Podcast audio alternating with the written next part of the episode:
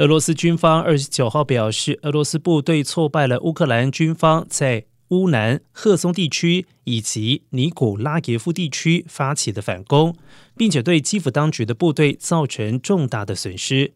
俄罗斯国防部还提到俄罗斯军队摧毁了二十六辆的战车三十二辆装甲车以及两架苏凯二十五型战机乌克兰更是损失超过了五百六十名的官员。